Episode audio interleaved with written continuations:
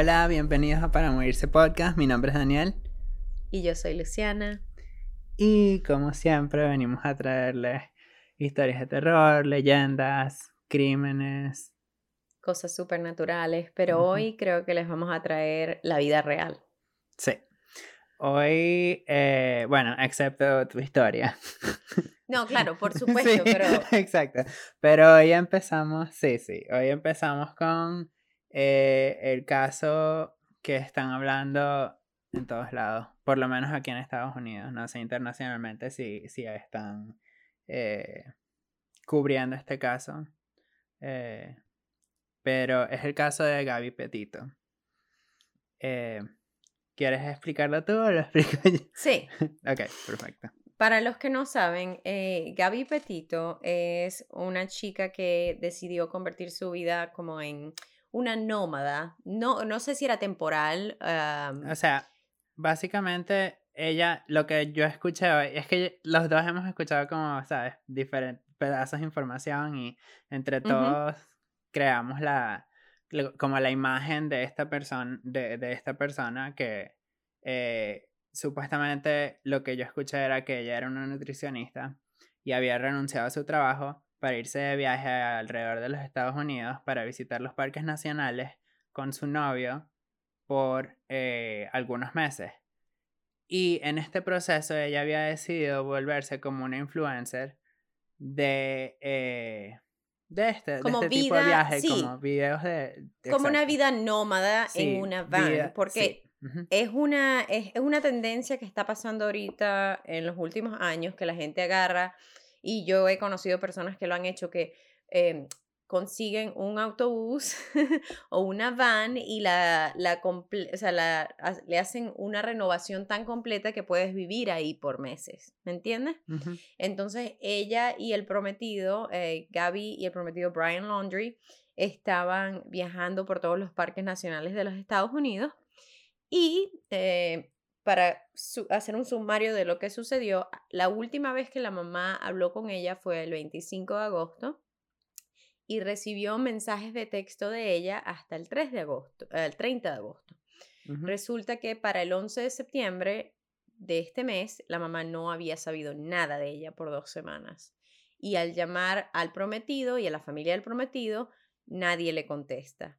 Lo que nos lleva, ella comienza a pensar que la hija está perdida, el prometido está perdido, algo les pasó.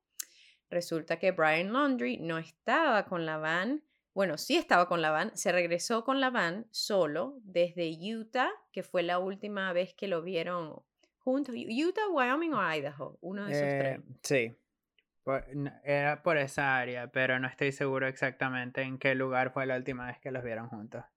Em, pero existía como que el conocimiento, no sé exactamente por qué razón, que ellos pensaban que ellos iban a Grand Teton Park, que eso queda en Wyoming, si no me equivoco. En Wyoming, sí. Entonces, casi que todo el caso estaba revuelto, o sea, las, las dos áreas de, importantes del caso eran Wyoming y Florida, que es donde se encontraba Brian cuando regresó. Sí.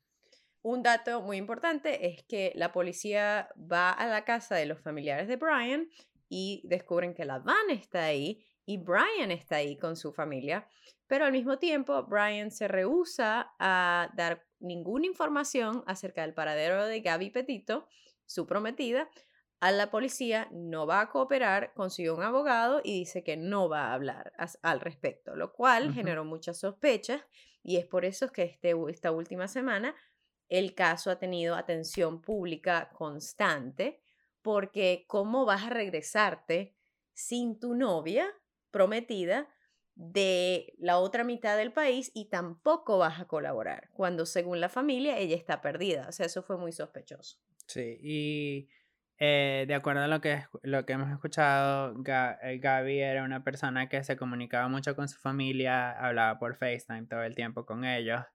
Entonces, hasta los mensajes que recibieron de ella el 28 y el 30 de agosto no se sentían como algo que ella hubiera escrito. Entonces por eso es que la familia empezó a sospechar que algo andaba mal.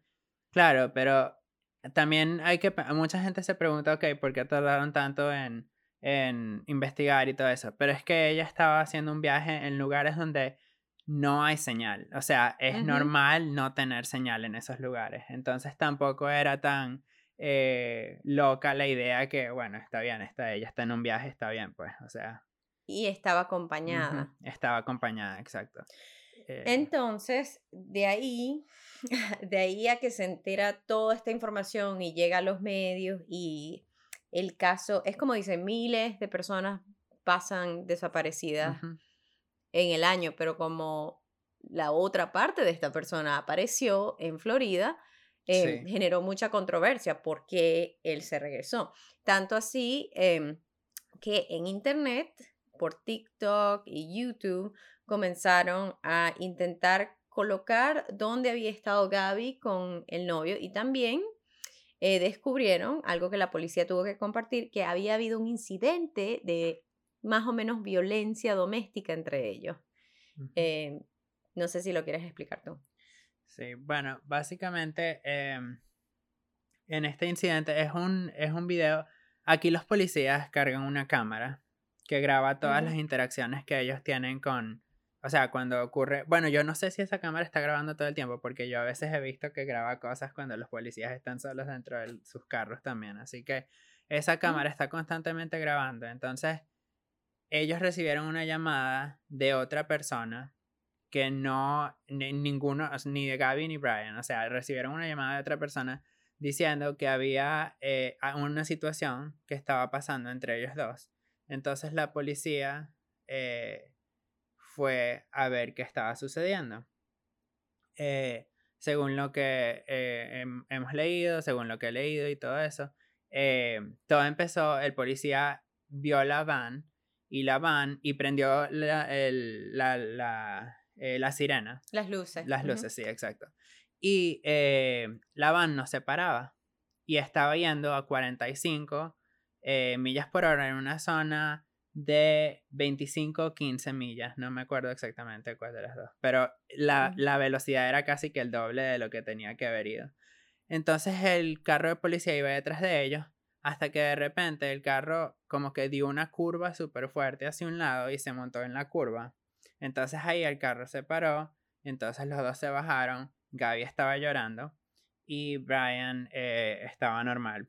Eh, entonces el policía se llevó a Gaby, o sea, les preguntó obviamente primero qué estaba pasando, entonces eh, escuchando la grabación, Gaby como que se echa la culpa, dice, no, no es que yo lo distraje, entonces estábamos, peleando estábamos peleando y entonces yo lo distraje. Entonces el policía agarra a Gaby, se la lleva a un lado y, deja, y habla con Brian por el otro lado. Y en conclusión, en esta situación, ellos concluyeron que Gaby había sido la agresora porque había golpeado a Brian cuando estaba manejando, porque Brian tenía como que un rasguño. Rasguños en la cara, exacto. Eh, cabe destacar, eh, tratando de no eh, poner mi opinión sobre los, los hechos, o sea, sin tener una conclusión oficial, ¿no? Que viendo este video, se ve que Gaby está muy afectada por la situación, mientras que Brian literalmente se ríe con la policía contándoles lo que pasó. Entonces, viendo este, estos videos, la mayoría de la gente en TikTok y en los medios eh, piensa que él puede ser el culpable de lo que le pasó a Gaby. Em, no sé si quieres agregar algo más al respecto. De Por su comportamiento. Sí, exacto. Eh, sí, bueno, o sea, para mí, desde el, desde el momento que la chica desaparece y él se rehúsa a cooperar con la policía. Sí, exacto. Yo digo, a lo más la dejaste abandonada en algún sitio y no quieres ser responsable de lo que le pasó. Sin embargo, ahora vamos a, a llevarlo al día de hoy, comenzando con el martes, el jueves, fue la última vez que la familia de Brian vio a Brian en Florida. El según fue a hacer un hiking. Voy a hacer hiking, ok. Sí, se llevó un bolso. Eh, o, fue el, o fue el martes. ellos, ellos lo vieron por última vez el martes. El martes y el jueves fue que la policía se enteró. El viernes fue que se, enteraron, se enteró la policía. Sí, entonces ellos como que lo tienen bajo alguna vigilancia, pero no tan buena, ya que él dijo que no, voy a ir al Parque Nacional tal en Florida a caminar y nunca regresó. eh, no, de nuevo vamos a hablar acerca de los hechos y, y, cada uno que concluya eh, lo que le parece. Cabe destacar que nuestra conclusión es lo que ustedes piensan que nosotros pensamos. Tú sabes lo que yo sé, lo que tú, él sabe lo que todos sabemos. Y lamentablemente, eh, llegando al momento más sombrio. Ya va, ya va, pero espera, antes de contar eso. Hoy de, ahorita, eh, hace un, hace un rato leí que unas personas, eh, unos youtubers, grabaron videos. Sí, exacto. Grabaron unos videos por esa zona. Y gracias, o sea, muchas veces cuando pasan este tipo de cosas, pareciera que muchas cuentas de TikTok o influencers o gente de, y hasta la gente, que, hasta nosotros mismos haciendo podcast y gente haciendo podcast, pareciera que, eh, sabes, nada más hablamos del tema y no, no ayudamos de ninguna manera. Pero gracias a estas cosas, como por ejemplo en este caso, unos youtubers estaban grabando un video de sus viajes y se dieron cuenta editando su video, gracias a TikTok, porque vieron las noticias que estaban buscando esta van, se dieron cuenta que en sus videos estaba esa van. Y encontraron una ubicación muy importante que le dieron a la policía. Y entonces, ahora. Y lamentablemente la policía comenzó la investigación en esa zona que ellos pudieron colocar que el 27 de agosto, dos días después que la mamá había hablado por teléfono con ella, y dos días después que ella, según estaba mandando mensaje de texto, es decir, dos días, ella mandaría, según, entre comillas, mensaje de texto a la familia, ya se sabrá cuál es la verdad, pero se consiguió, hoy se anunció, el FBI anunció que se consiguió el cuerpo de alguien que eh, se, es, la descripción es de Gaby Petito. Entonces, no pueden decir que es al 100% porque la familia no ha ido a reconocerla, pero la policía la reconoció. Sí.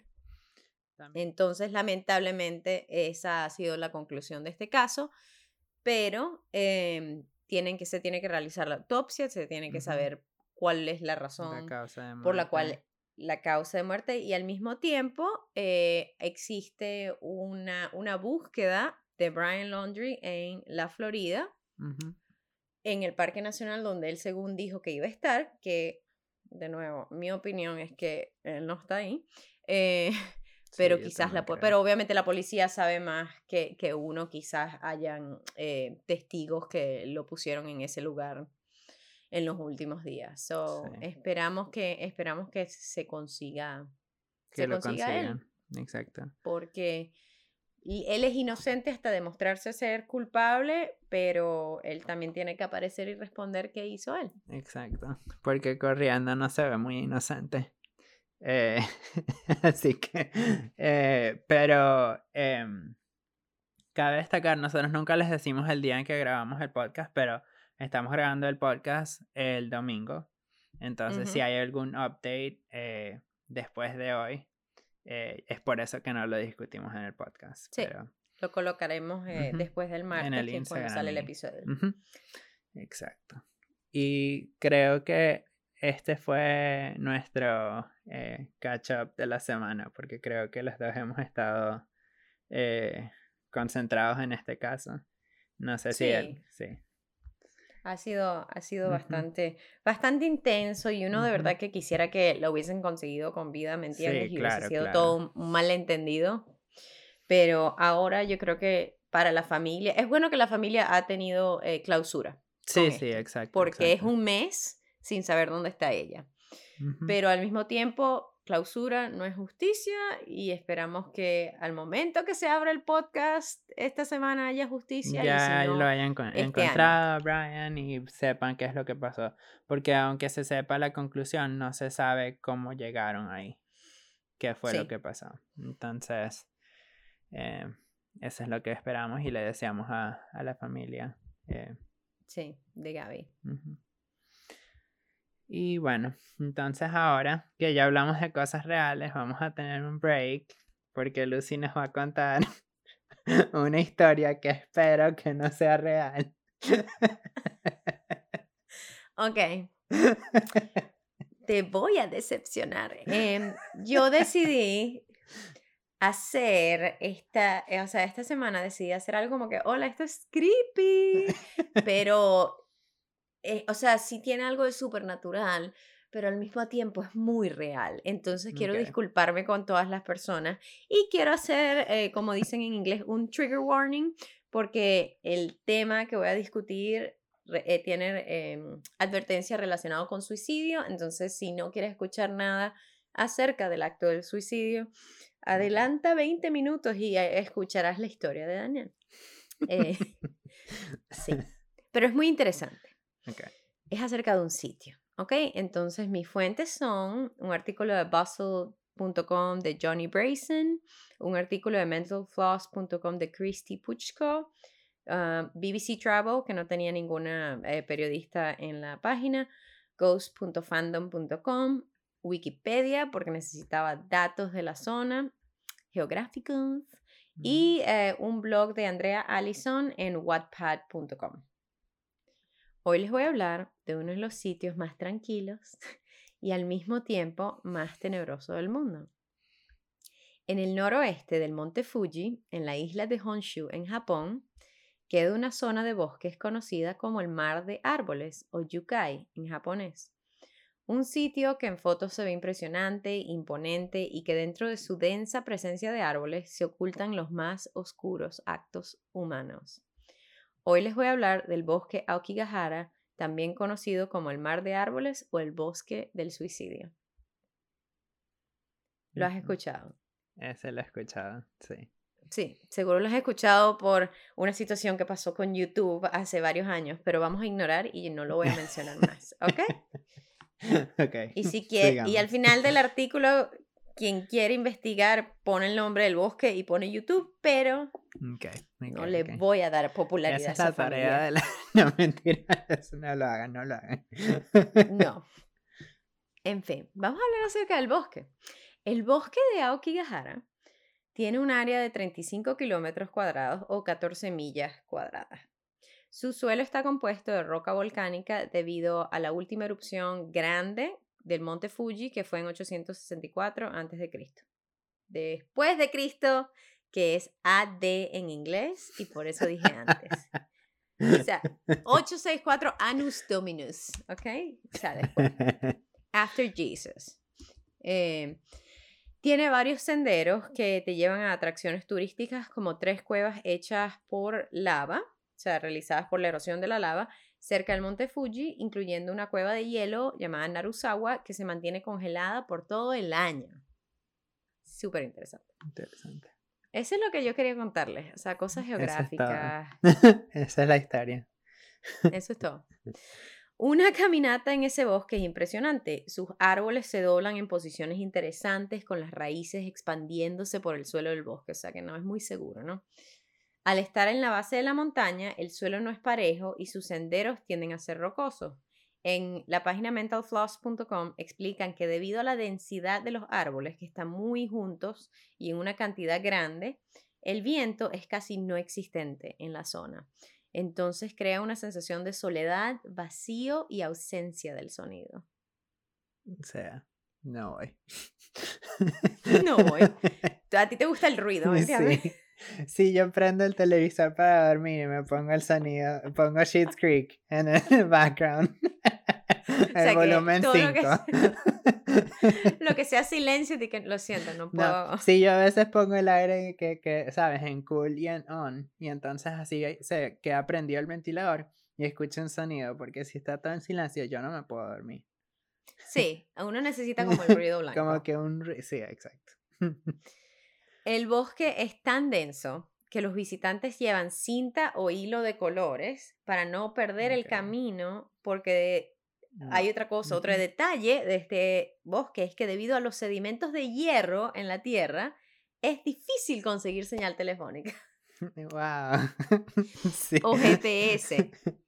Y había como una cosa que decían como que los compases no sirven. Sí sirven, pero es que si lo pones en el suelo, debido al, a la roca y el hierro y todo eso, lo, la composición del suelo, el compás va a perder un poco el norte. Pero si lo colocas a la altura normal, funciona. No crean, esto no es fake news, ¿ok?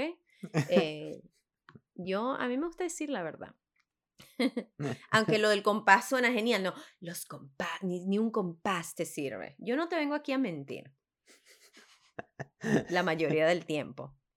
Eh, sin embargo, em, no fue sino hasta 1960 que los actos oscuros de la zona se popularizaron. En el año 1961, un escritor japonés, Seicho Matsumoto, publicó un libro llamado Nami no Tou, Torre de Olas.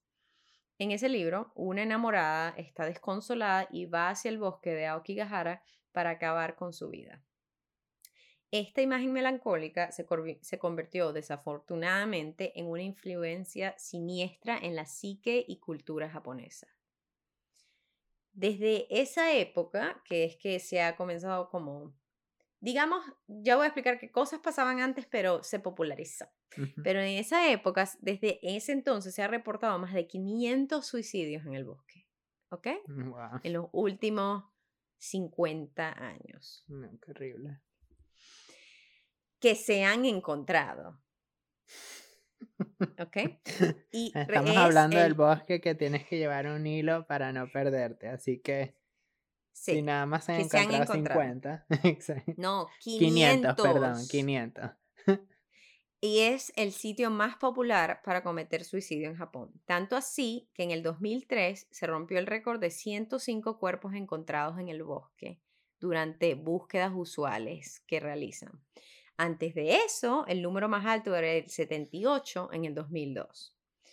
En el 2010, la policía reportó que más de 200 personas habían intentado cometer suicidio y solo 50 lo lograron ese año. Mm. ¿Ok? O sea, así, así de popular, en comillas, entre comillas, era el sitio. La policía local, desde esa época, ha dejado de publicar los números de suicidios para no hacer más publicidad de ellos, ¿verdad? Y así intentar desasociar el bosque con estos incidentes. Al igual, el gobierno japonés ha invertido y colocado anuncios en la entrada del bosque donde se piden a las personas que visiten, eh, que van a visitar, que busquen ayuda y que no acaben con sus vidas. Literalmente un anuncio afuera antes de que entres al bosque. Sin embargo, año tras año, la policía, voluntarios y periodistas ayudan en las búsquedas ya que inevitablemente los incidentes siguen sucediendo. Pero volviendo al autor Seicho Matsumoto, eh, que escribió el libro acerca de la mujer desconsolada, no se puede culpar a él de ser responsable de estos incidentes, ya que el, el, historial de suicidio o de muerte en el bosque existía antes de 1961 y el sitio siempre ha sido asociado con muerte. Ajá. Spooky. Se dice que en el siglo XIX, los 1800, este bosque era el lugar de ubasute. Es una palabra en japonés. ubasute, internacionales. Súper internacionales. La semana pasada Italia, esta semana Japón. Ubasute se traduce como abandonar a una mujer mayor. Y, o, se le dice a veces oyasute, que viene siendo como abandonar a un pariente o a un progenitor. Okay. El ubasute es una forma de cenicidio o gerontocidio, la palabra que te estaba preguntando esta semana. Es decir, matar gente mayor, matar ancianos. Que viene siendo, eh, el ubasute era un, como el abandono a muerte de una persona anciana. O sea, el ubasute consistía en una práctica esa, mítica, o es decir, legendaria, historia, cuentas, cuentos que dejaba, o sea, de dejar un pariente anciano en una montaña o un lugar desolado para dejarlos morir ahí. Como aliviar la carga de tu familia. Qué horrible. sí. Aún si era un concepto, o sea, esto dice que esto viene siendo como una leyenda, no como una práctica tradicional. no piensen que. No, piensen como que, wow, los japoneses sí son así, no, vale, los japoneses son chéveres, pero, pero era como una leyenda y existe una palabra para eso, entonces sí, era como algo que se había hablado, seguramente en algún, alguien lo habrá hecho, eh, pero sí existen como pinturas, poesías y novelas con la mención de Ubasute, pero no era algo común. Pero se sabe que alguna vez sí alguien lo habrá hecho. No era una práctica de que todo el mundo abandonaba a sus pobres madres viejas, pero tú sabes. Pero sin embargo, por, porque el bosque es tan remoto y es fácil desaparecer, se asocia el bosque de Aokigahara con esta leyenda. Okay. O sea, se dice que si, si en esa zona, si querías abandonar a alguien, lo abandonabas en ese bosque. Entonces, también se dice que este bosque está embrujado por las almas de los que han sido abandonados a su muerte. Bueno, realmente después de todo lo que me has contado, creo que es verdad. Sí. Y esto en japonés se llama los yurei. Los yurei son fantasmas en el folclore japonés. Hashtag Taylor Swift. No, mentira. Eh, folclore. Yo sabía que te iba a gustar. Eh, la mención. En fin, la palabra significa, eh, yurei significa alma tenue o espíritu oscuro. Estos espíritus son aquellos que fallecieron debido a asesinato o suicidio y su cuerpo no ha sido honrado con los ritos fúnebres o espíritus que todavía mantienen grandes emociones como venganza, amor, celos, odio o tristeza. O sea, todavía están en el plano de la tierra. Estos espíritus terminan convirtiéndose en Yurei y no pueden pasar al siguiente plano astral, por ende deben quedarse rondando en el mundo físico hasta que se realicen los rituales correctos o se resuelva el conflicto que los tiene en la Tierra. Como tu serie favorita. ¿Qué? Ghost Whisperer. Ah, Ghost Whisperer. ya como que mi serie favorita. Yo me acuerdo que a ti te gustaba. Yo me acuerdo que esa serie te gustaba. Yo soy fan de, de Ghost Whisperer. Esa serie me daba miedo. Pero todo el punto de la serie era ayudarlos a pasar al plano astral. Para cruzar, exacto. Exacto. Eso, y eso es lo que necesitan los Yurei. Entonces, este bosque tiene varias historias y a continuación les voy a leer como que algunas de las cosas que, que pasan, ¿no? Por ejemplo, el reportero, un reportero para el Japan Times, Rob Gilhooly, cuenta haber estado caminando en el bosque un día cuando escuchó un grito horrible que le pareció fuera de lo natural en medio del bosque. No. Un grito, o sea, él no sabes dónde viene, o sea, es horrible. Cuando fue a investigar para ver de dónde había salido, se consiguió con el cadáver de un hombre en la base de un árbol. Sin embargo, el cadáver estaba en estado de descomposición avanzado y no había podido ser. Eh, no era una persona que se acaba de suicidar. El problema de esta historia es que él fue a buscar el origen del grito. Bueno, pero está, y, si piensa que alguien, o sea, esta es una persona, una buena persona que está buscando, ay, alguien está herido, voy a ayudarlo. Yo creo que no soy muy buena persona, entonces. está en un bosque, pensó, ay, Dios mío, alguien, a alguien le pasó algo. Y cuando busca, cuando busca, está en un bosque que él sabe que está eh, embrujado o mal, no sé, ¿sabes? Y él va hacia el grito. No, no te puedo explicar cuál era su motivación, pero pudo haber, se dice que pudo haber sido el espíritu del Yurei para que lo consiguieran. Andrea Allison, una blogger americana, explicó en su artículo acerca de Aokigahara que al bosque lo llaman el purgatorio de los Yurei, donde exploradores de la zona han visto apariciones y, de nuevo, han escuchado el grito de los Yureis en el viento. Algunos dicen que habían visto objetos moviéndose o sombras entre los árboles. Los espiritistas dicen que los mismos árboles están llenos de la energía maligna acumulada por la historia de la zona. Monjes, monjes budistas están más o menos de acuerdo con esa idea y han intentado montar altares en el bosque para combatir lo que dicen ellos son espíritus malignos que viven en el bosque y que ellos dicen que son los que están atrayendo a almas perdidas para que cometan suicidio en el mismo. Un monje llamado Kiyomiyo Fukui le dijo al New Zealand Herald, que es un periódico, que los espíritus están llamando a las personas a matarse aquí, los espíritus de personas que cometieron suicidio antes. O sea, eso es lo que dicen los monjes y los espiritistas de por qué... Porque la gente se siente atraída a ese lugar para hacer eso. Atraída a ese lugar.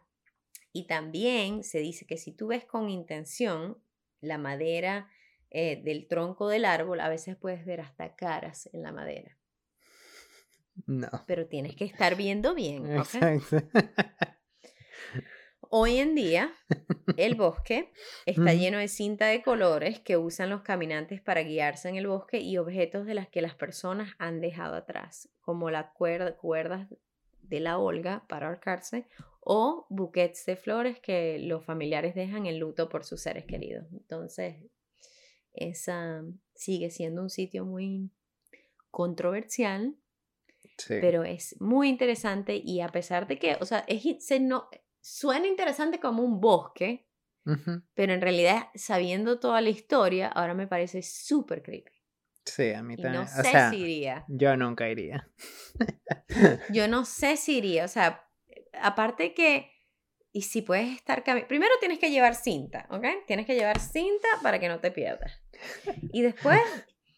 Y si estás caminando por ahí y después te encuentras así con un cadáver, ay no, o sea, eso no es chévere. ¿Qué es lo que le pasó a un youtuber y hubo toda una controversia al respecto, porque siguió grabando, en fin. Sí, pero no, ya no iría. Eh, prefiero ir a las partes turísticas de, de, de Japón que no están relacionadas con estas cosas. Como el bosque que tiene puros bambú y son enormes, ese bosque nadie está haciendo nada raro ahí. Ese bosque, las árboles no tienen cara, así que... es que el bambú no es tan grande como para aguantar una cara, ¿me entiendes? Son flaquitos, son palos flaquitos, nadie anda... Pero qué horrible, pero eso sí se siente, o sea, yo entiendo que es creepy por el hecho de que uno conoce la historia, ¿no? Y el hecho de que puedes conseguir un cadáver, puede que tengas la mala suerte de ir como visitante y consigas un cadáver, ¿no? Sin embargo, sitios donde hay gente que ha fallecido en cantidades grandes, los sitios siempre tienen una sensación extraña. Por ejemplo, yo he estado en el cementerio de Hampstead, en Inglaterra, que queda por Londres, pero si escuchan la canción de Taylor Swift, Lover Boy, eh, queda cerca de Highgate. no, en serio, queda eh, cerca de Highgate.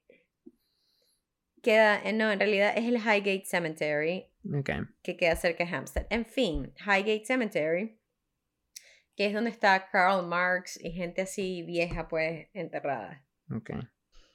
Hay muchas, o sea, son puras tumbas viejas, Dani, son puras tumbas viejas y tumbas que a veces son nada más como que una cosita así chiquitita y como el nombre de una persona y, y hay muchos árboles y la maleza ha crecido y es como que no es un cementerio abandonado, pero se siente casi como que un cementerio abandonado, porque es tan antiguo que, y yo fui, fue una mañana, tranquila, todo tranquilo, pero a mí me, y todo estaba muy callado, no sé si era porque la ciudad alrededor, no sé, la zona estaba muy callada, pero yo sentí que ese sitio, y yo no soy, quiero hacer como que una pausa para decir que yo no tengo ningún sentimiento supernatural, menos mal, o sea, me hago la señal de la cruz, por favor, nunca me den sentimientos supernaturales, porque yo no los aguanto, pero yo no tengo ninguna de esas como que, wow, me dio una vibra supernatural, nada.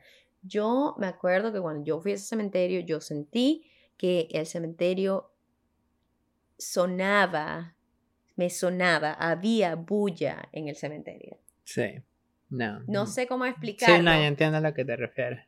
Se sentía como que overwhelming y se sentía esa expresión como que todo estaba muy callado, pero no se sentía que estaba en silencio. Y no, y fue una sensación muy extraña. Y puede ser que sea también yo estando en un cementerio viejo, como que, wow, esto parece un bosque. Y un cementerio en medio de un bosque. Y de aquí salen brujas, porque eso es lo que se siente. Pero, y estaba, eran las 10 de la mañana. pero no se sentía callado. Y yo siento que si tú vas a Okigahara... No mm. se debe sentir callado tampoco. Sí, no, no voy a ir. Tal vez al cementerio ese sí, pero al bosque no. Ah, porque Taylor Swift lo mencionó, ¿no? no. Es porque el cementerio me da menos miedo que el bosque. Sí, no, 100%. No, yo creo que es que ya ir a un bosque donde te puedes perder sin un sendero serio es un poco... Aunque las cuevas sonaban interesantes, una cueva congelada year round. Sí, sí. Eso sí son interesantes, pero bueno. No lo podré ver. Esa, fue mi historia y... Muy interesante. Le voy, a mostrar a, le voy a mostrar a Daniel ahorita la foto de cómo se ve el cementerio. Ah, ok, ok. Sí, es como un bosque. Pero pareciera como, si todo, si todo estuviera cubierto de verde, pues. Entonces. Sí, sí. sí. es como, que un bosque Se ve como que el jardín de la mansión embrujada. Exacto. O sea. Como que algo está abandonado, pero, o sea, no está abandonado, pero sí. o sea, las plantas están creciendo en lugares donde no deberían estar creciendo. O sea, es, como que el estilo abandonado chic, ¿me entiendes? Vintage. intencional. Eh, bueno, esa fue mi historia y lamento que esta semana ha sido todo como que muy pesado con las cosas reales. Pero bueno, yo no lo voy a volver, yo no lo voy a arreglar. Sigamos. Seguimos con la, tercera historia de hoy. Em, el día de hoy les traigo la historia de la desaparición de Brian Schaefer. Ok. Ok. Mi fuentes, pensé que ibas a decir algo. Yo siento que sé, pero no me lo sé. Ok, ok. Con tal de que no la No tenemos tantos episodios como para que se me haya olvidado que tú ya lo hiciste, pero creo que... No, no absolutamente no. Ok, ok. Mis fuentes son Wikipedia, un artículo de allthat'sinteresting.com por Marco Margaritov eh, llamado Inside the Mysterious Disappearance what, of Brian Schaefer. Yo creo que en una de mis fuentes era Margaritov también. Sí, en el pasado, gran amigo. de... amigo del podcast. amigo del podcast. Gracias, Margarito, por, la, por, el apoyo. Toda tu información. Eh, y también un episodio del podcast eh, Crime Junkie, eh, que fue el primer lugar donde escuché esta historia. Y esta es una de estas historias de desapariciones que nunca me olvidé. O sea, una vez que la escuché, como que me acuerdo de esta historia porque tiene, una, tiene muchas cosas, muchas preguntas que quedan abiertas, pero déjenme contarles. Eh, Brian Schaefer creció en Ohio, en un suburbio llamado eh, Pickerington, en Columbus, y fue el mayor de los hijos de Randy y Renee Schaefer. Eh, se graduó de la escuela secundaria en 1997 y fue al Ohio State University, OSU, les digo porque lo voy a mencionar nuevamente con las iniciales, eh, para realizar su trabajo de pregrado. Eh, seis años después se graduó en microbiología. Después de eso, Schaefer comenzó sus estudios en la Facultad de Medicina de OSU en 2004. Durante su segundo año, en marzo del 2006, su madre falleció por problemas de salud eh, y los amigos de Schaefer dicen que, aunque parecía que él lo estaba manejando bien, la muerte había sido muy difícil para él, o sea, entendible. Mm. Eh, durante su tiempo en la escuela de medicina, Schaefer empezó a salir con otra estudiante de medicina llamada Alexis Wagner. Ella, junto con sus familiares y amigos, creían que Brian probablemente le iba a proponer matrimonio a finales del 2016. Eh, del 2006, perdón. Probablemente en un viaje que tenía planeado eh, que iban a ir a Miami durante Spring Break, eh, que aquí dan la semana de Spring Break como una semana de vacaciones en a principios de abril. Em, el 31 de marzo, el viernes, que era el último día de clases antes del inicio de Spring Break. Eh, Schaefer y su padre Randy celebraron que terminó unos exámenes que tenía que tomar ese día, saliendo a cenar juntos eh, a un restaurante. Después, más adelante, cuando empieza la investigación, su padre explicó que por alguna razón él sentía que le tenía que decir a su hijo que no saliera esa noche. Pero hmm. él no dijo nada porque, bueno, o sea, ¿sabes? Como padre a lo mejor él sentía que cuál es la razón por la que no debería salir. No, y también, o sea... Está terminando, es viernes, está en la universidad.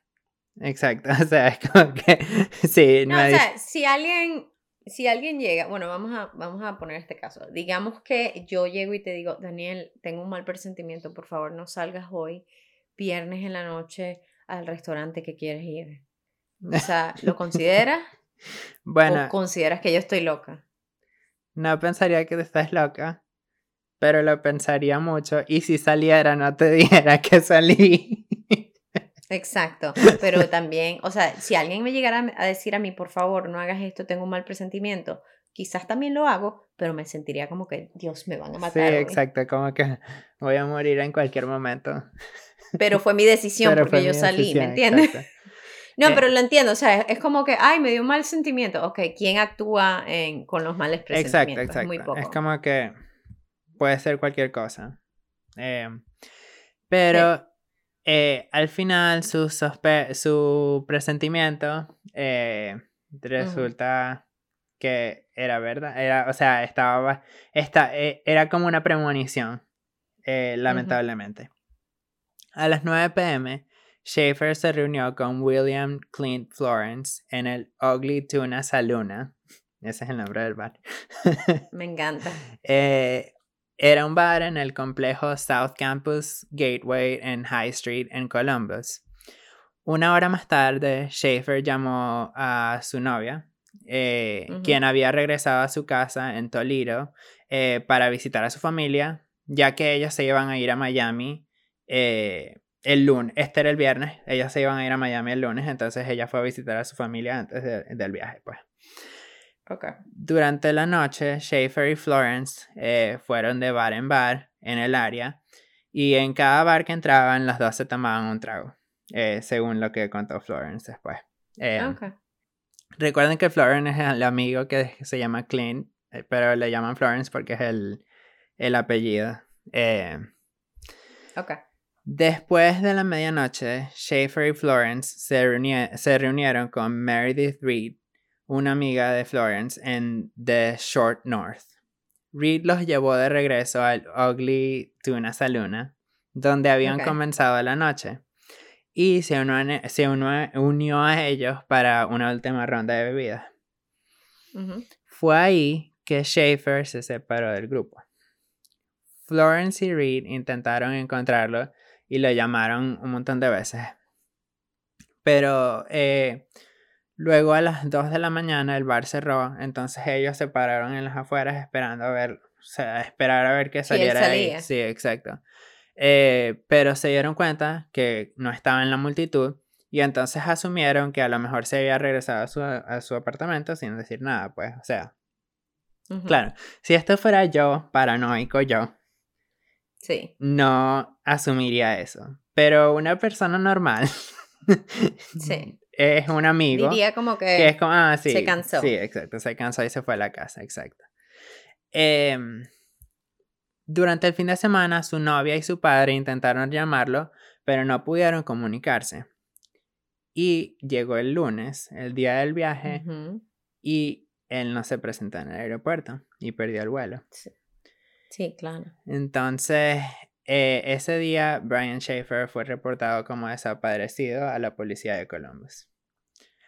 La policía comenzó la búsqueda de Schaefer en, en Ugly Tuna Saluna, el bar donde lo habían visto por última vez, eh, dado que el alrededor de South Campus Gateway, que era donde estaba la universidad y los bares y todo eso, eh, tenía una alta tasa de criminalidad. El bar había instalado cámaras de seguridad. Las cámaras ellos pidieron los videos de las cámaras y las cámaras mostraban a Schaefer, Florence y Reed subiendo la escalera mecánica hacia el bar, hasta la entrada del bar a la 1 y 15 de la mañana. Esto era cuando regresaron de última... los tres juntos. Sí, exacto, los tres juntos al final. Schaefer fue visto fuera del bar alrededor de la 1 y 55 am, hablando brevemente con dos mujeres jóvenes y despidiéndose.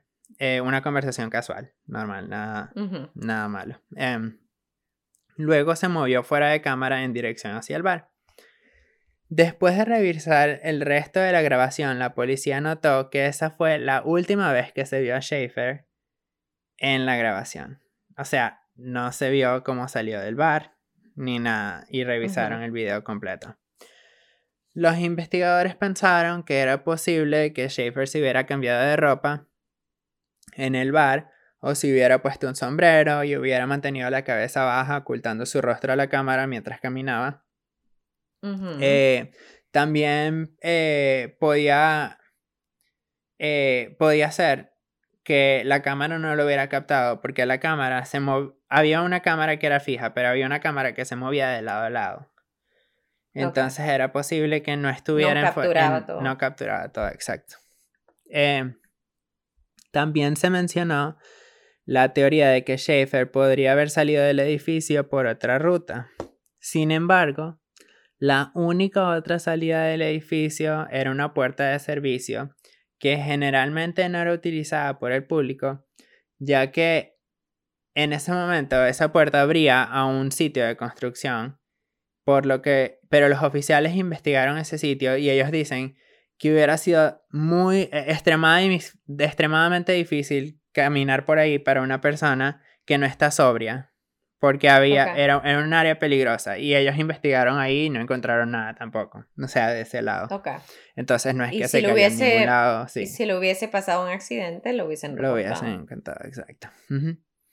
Em, ok, dado que Columbus tiene la mayor cantidad de cámaras de seguridad eh, que cualquier otra ciudad en Ohio, más que Cleveland, Cincinnati y Toledo juntas, los oficiales decidieron registrar las imágenes de otros bares para ver si las cámaras podían explicar cómo Schaefer había dejado el bar. Eh, sin embargo, ninguna grabación de ningún bar mostró a Schaefer. Él desapareció. La búsqueda comenzó a extenderse desde el Ugly Tuna Saluna con oficial, eh, o sea, los oficiales acompañados de perros policía eh, mirando de cerca la calle, inspeccionando los basureros y preguntando a los residentes si habían visto a Schaefer. Los eh, volantes con su foto mostrando un tatuaje que tenía, que tenía en el brazo derecho eh, de un logotipo de la portada de, un sencillo de Pearl Jam, ya que era una de sus bandas favoritas, y también una mancha distintiva en uno de sus ojos. Eh, y esas fotos se publicaron en todos lados. La policía incluso persuadió a la ciudad de Columbus para dejarlos entrar en el sistema de alcantarillado para buscar, pero esto tampoco dio ningún resultado. Wow. En el apartamento de Schaefer en King Avenue, a seis cuadras del bar, su coche todavía estaba estacionado afuera. Okay. Y adentro no parecía faltar nada. Así que... O sea, él nunca regresó. Nunca regresó al apartamento, exacto. Después de buscar a millas de distancia del Ugly Tuna Saluna en todas direcciones, la policía comenzó a considerar otras posibilidades además de un accidente o un acto criminal. Dado que la madre de Schaefer, como les había mencionado antes, había muerto recientemente, se especuló que tal vez él había decidido desaparecer voluntariamente, como para tomarse un tiempo, él como para despejarse y todas esas cosas, pues. Pero eh, no había razones para que desapareciera de esta manera. O sea, no era su, su personalidad, tenía un viaje planeado, estuvo con el papá esa noche, no, no, no dio ninguna pistas que, que, que crearan alarmas. exacto. Sí, sí, exacto. Eh, a los que habían visto a Schaefer esa noche, incluido a su padre, se les pidió que se sometieran a pruebas de detector de mentiras. Él y Reed la, la, otra amiga que se encontraron en el bar. Eh, el, papá, el papá y Reed, que es la amiga que se encontró y volvió al bar con ella. Eh, aprobaron sus pruebas, sus pruebas, eh, al igual que todas las otras personas, mientras que Florence se negó. Interesante. Interesante.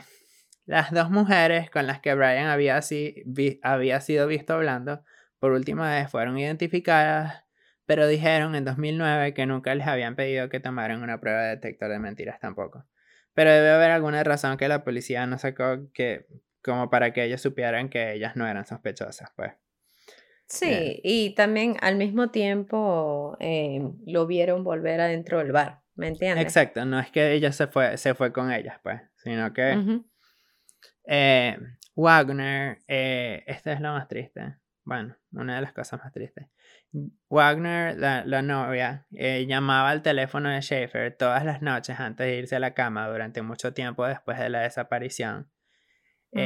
por lo general, la llamada iba al buzón de voz, pero una noche de septiembre sonó tres veces.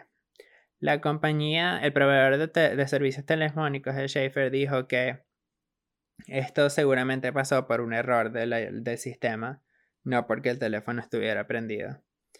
Wagner dice que ella seguía llamándolo para escuchar su voz en el buzón de mensajes. En el buzón de mensajes, sí.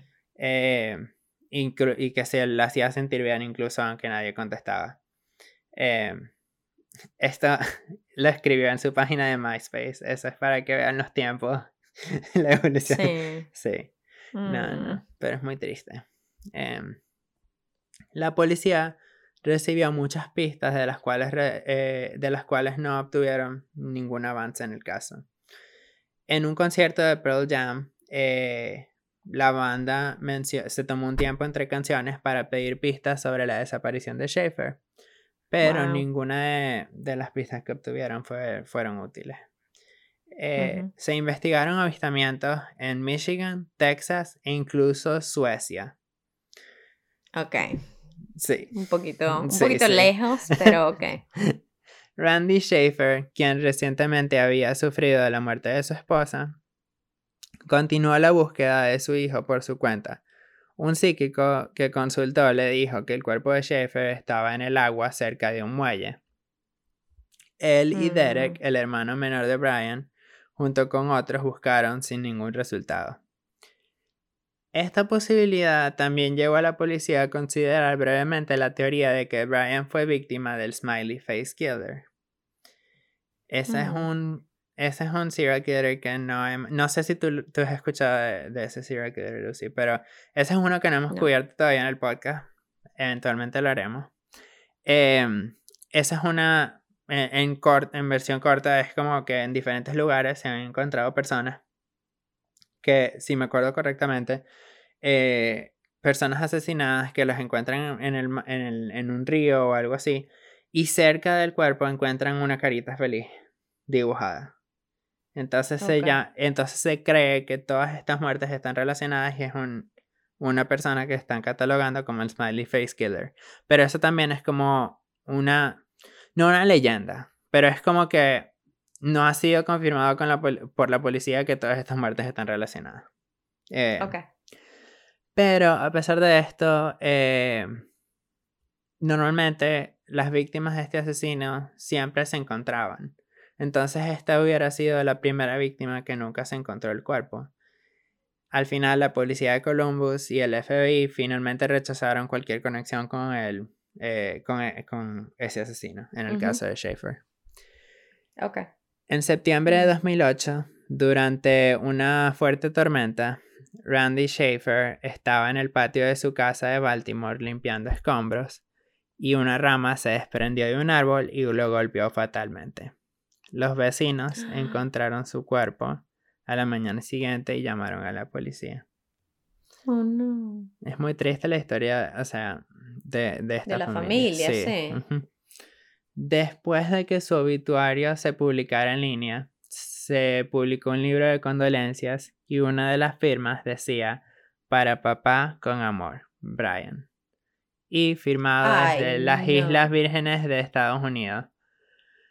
Pero esto resultó ser una farsa ya que se descubrió que este mensaje lo mandaron desde una computadora eh, accesible en los Estados Unidos para el público en una biblioteca. Así que... Pero la, gente, es horrible. De verdad que es horrible. No, y eso me recuerda, o sea, no hablando de Brian en este momento, pero en el caso de Gaby, yo estaba escuchando hoy en, en, en un podcast y hay GoFundMe's falsos. O sea, gente crea GoFundMe's falsos.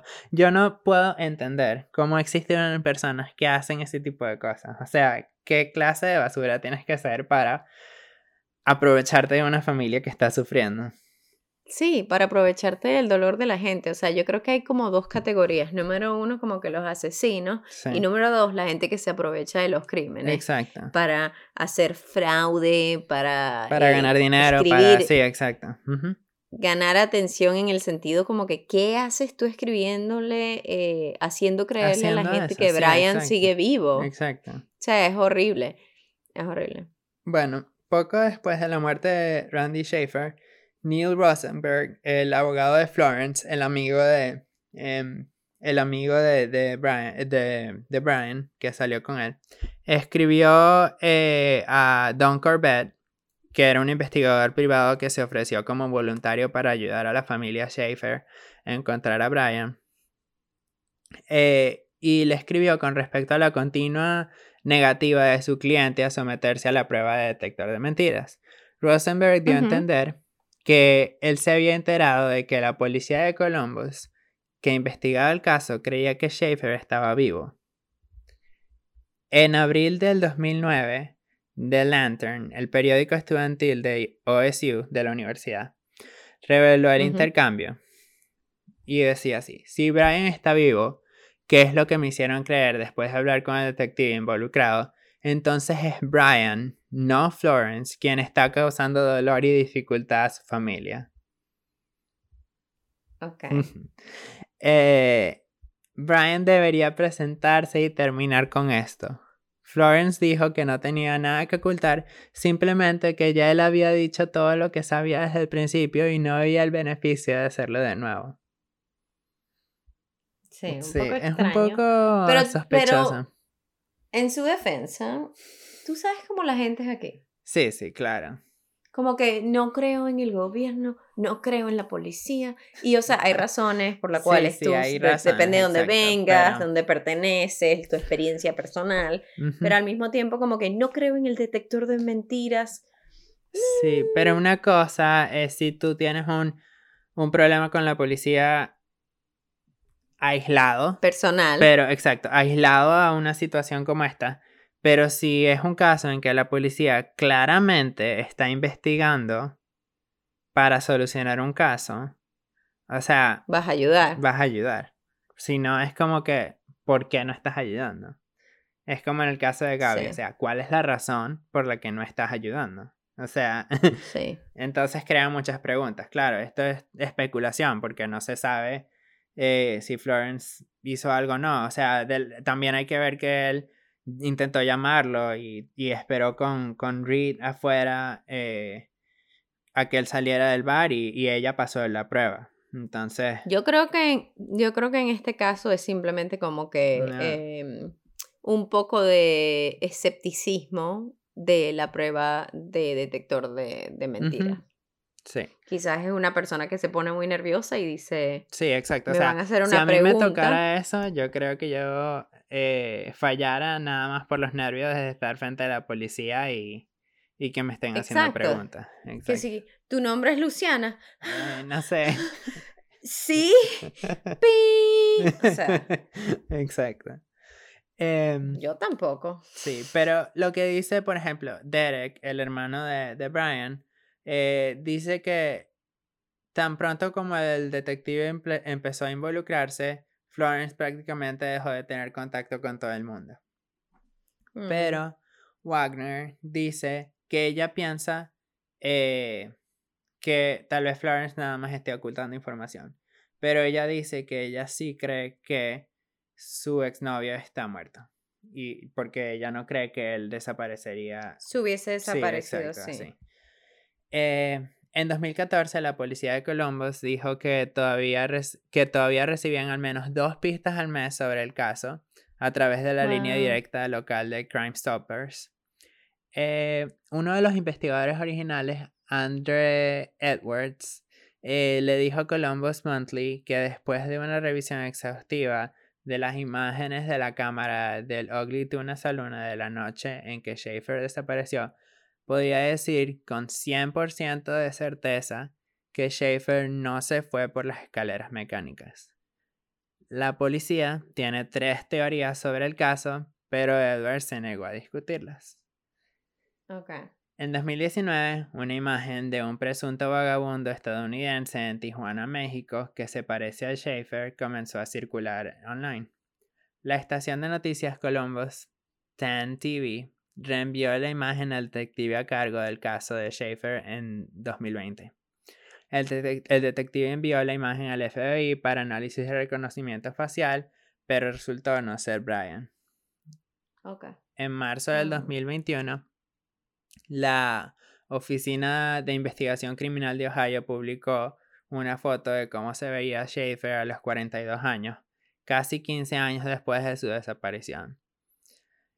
Entre la desaparición de Schaefer y, su y la muerte de, Randy, eh, el papá de Brian, eh, él se, se unió a las familias de otros adultos desaparecidos en Ohio para presionar a la legislatura estatal para que aprobara un proyecto de ley que estableciera un protocolo estatal, e, estatal para tales casos, ya que antes se trataban por condados o por eh, diferentes departamentos de policía. Cuando Randy murió, el proyecto de ley se había, del proyecto de ley se había convertido en una ley. Por lo menos ese fue el, el, legado que él pudo dejar. El legado de Randy. Y esa es la historia de la desaparición de Brian Schaefer. Aún no se mm. sabe el paradero de, de, Brian o si está vivo o no. Eh, no, no se tiene ninguna pista al respecto. Qué horrible. Qué horrible. O sea, es tan horrible, es tan horrible. Yo no sé cómo sería y no quiero saber cómo sería. Espero eh, que nunca me pase a mí. Pero, o sea, es como lo de Madeleine McCann. Sí. Igual, o sea, nunca tienes una conclusión. No hay cierre, pues, no hay una clausura. No hay cierre. sí. No hay nada, por lo menos menos mal que el papá eh, logró de algo malo logró intentar mejorar el sistema para que en el futuro, si le pasa a otro papá, em, que el sistema esté mejor capacitado para manejar este tipo de casos. Ay, no, pero qué horrible. No, no, de verdad, es muy, es muy fuerte. Porque aunque, claro, yo no tengo, ni, no tengo idea de cómo se debe sentir realmente, pero yo pienso que uno puede sentir que ya no tiene esperanzas de que aparezca la persona, pero siempre va a haber como que una minúscula eh, esperanza, que debes tener la, debe tener la familia hasta que haya una solución, ¿sabes? Como, quién sabe, tal vez pueda aparecer. Pero... Sí.